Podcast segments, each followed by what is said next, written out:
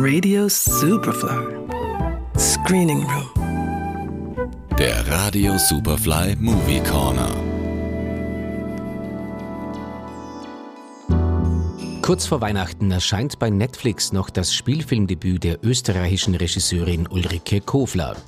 Der Spielfilm Was wir wollten hätte ein Paradebeispiel für die friedliche Koexistenz zwischen Kinos und Streamern werden sollen, mit Kinostart mehrere Wochen vor dem Erscheinen auf Netflix.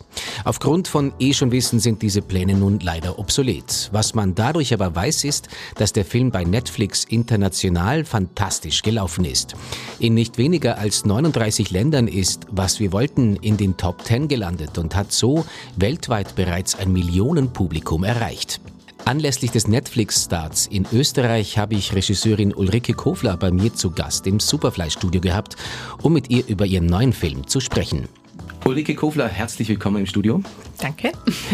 In deinem Film äh, Was wir wollten geht es um ein Paar, das nach mehreren gescheiterten In-vitro-Fertilisationen Urlaub macht, auch vom Kinderwunsch und dann prompt neben einer Familie mit zwei Kindern einquartiert wird, die ihnen auf die Pelle rücken. Die scheinbar perfekte Idylle dieser Familie entpuppt sich dann aber gar nicht als solche. Ähm, wollte man jetzt einen Film auf eine Aussage herunterbrechen, wäre es vielleicht, dass die Jagd nach dem perfekten Glück eine Illusion ist. Wie siehst du das? Ja, also das ähm, stimmt. Das ist eine gut, gute Zusammenfassung. Ähm, es ähm, ist ein Wunsch, äh, es ist ein Film über, über, ein, über, über den Kinderwunsch, über Kinderlosigkeit. Das ist das vordergründige Thema, um das es geht. Ähm, und ich, dahinter steckt ähm, das Thema des Loslassens, die Kunst des Loslassens und die Illusion, das Leben kontrollieren zu können. Ähm, jetzt hast du es geschafft, trotz des schweren Themas ja auch äh, Komik hineinzubringen in den Film.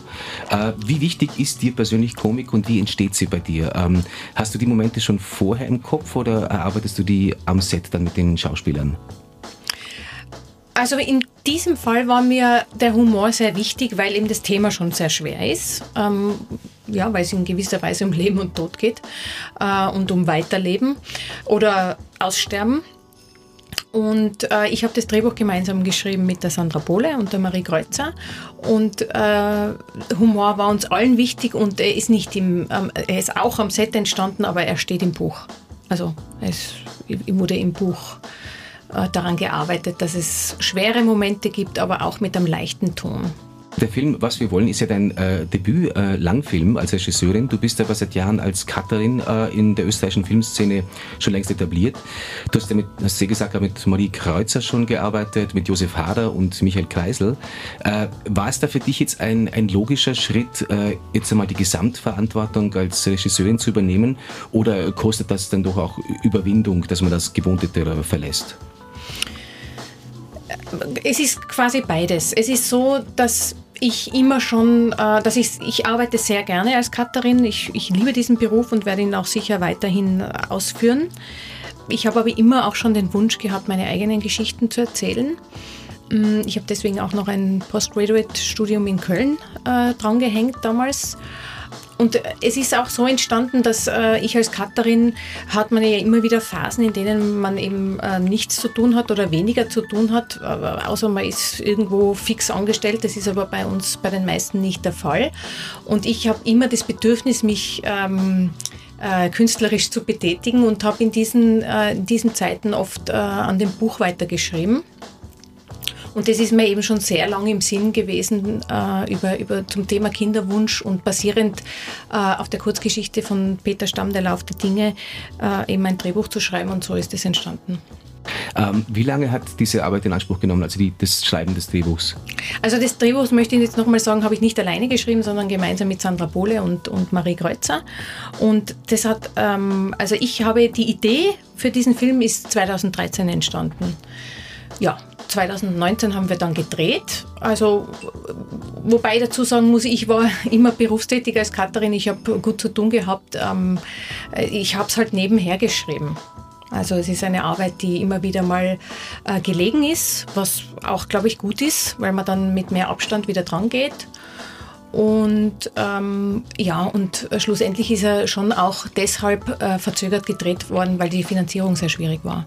Also es hat einfach lang gedauert, bis der Film finanziert war. das liegt meines Erachtens auch am Thema. Es ist einfach ein schweres Thema und ja. Das Thema nochmal, ähm, das ist jetzt äh, tatsächlich ein, ein, ein Thema, das ja deine, unsere Generation also, äh, angeht oder unser Alter angeht, irgendwie ein Stück weit. Ist es das, was du quasi, kommt das aus dem Umfeld, die Inspiration, oder ist das eine jetzt doch eher fiktive Geschichte? Es ist eine fiktive, es ist eine ganz fiktive Geschichte ähm, frei erfunden. Auch in der, in der äh, Kurzgeschichte von Peter Stamm geht es um ein Paar im Urlaub, die irgendwie nicht glücklich sind, aber man weiß nicht so ganz genau, warum sie nicht glücklich sind, warum sie so eine Leere empfinden und das, obwohl sie das schöne Ambiente genießen wollen, das irgendwie nicht schaffen. Ähm, äh, und ich ähm, habe dann eben die Idee gehabt, das mit dem äh, Kinderwunsch zu füllen. Und äh, das hat, äh, der, der, Grund darin liegt äh, zum einen darin, dass das eben ein ganz, meines Erachtens ganz wichtiges Thema unserer Zeit ist, das aber sehr tabuisiert ist. Darüber will irgendwie keiner reden. Ähm, es betrifft jedes fünfte Paar in Europa ist ungewollt kinderlos. Unter Akademikern ist die Rate über 40 Prozent. Und trotzdem ähm, wird nicht viel darüber gesprochen. Und ähm, ich habe auch ganz persönlich äh, Erfahrung mit diesem Thema. Äh, es hat mich, es gab eine Phase in meinem Leben, wo mich das sehr berührt hat, anders wie im Film, äh, weil ich mir ein zweites Kind gewünscht habe und das hat nicht mehr funktioniert. Und äh, ich komme aus einem, ähm, also ich bin am Land aufgewachsen in, in einem Haus mit, mit, mit, wir waren vier Kinder und also für heute, heutige Verhältnisse relativ große Familie. Äh, und für mich war immer klar, ich möchte Kinder haben und ich möchte mehrere Kinder Kinder haben. Und äh, wo das dann nicht, nicht mehr geklappt hat bei mir, ähm, hat mich das wirklich in eine schwere Krise geworfen, äh, die... Ähm, und in dieser Krise habe ich dann eben auch bemerkt, dass man darüber nicht spricht dass das so tabuisiert ist. Und ich habe mich dann gefragt, wie geht es eigentlich diesen ganzen äh, Menschen, die sich sehnlichst ein Kind wünschen und keins kriegen können. Ich habe schon eins gehabt und war, bin trotzdem fast verrückt geworden, weil ich unbedingt noch eins haben wollte. Ah, heute kann ich darüber lachen, aber damals war das eben, äh, war das für mich sehr existenziell. Und ich wollte diesem Thema eine Stimme geben. Ich, äh, ich, es war, war mir wichtig, äh, ich finde, das ist ähm, ein wichtiges Thema unserer Zeit und ich glaube, dass es auch daran liegt, dass wir in einer Gesellschaft leben, äh, in der uns ähm, versprochen wird, es ist alles machbar, es ist alles kaufbar, wir können eigentlich alles haben. Dieser neoliberale Gedanke liegt auch in der Reproduktionstechnik, dass äh, man das Gefühl hat, man hat ein Recht auf ein Kind. Es muss doch möglich sein, in der heutigen Zeit ein Kind zu kriegen. Und es klappt ja auch sehr oft, aber eben mindestens genauso oft auch, auch nicht. Und ich glaube, dass dieses, ähm, wenn es eben nicht klappt, dass das sehr als persönliches Versagen dann wahrgenommen wird.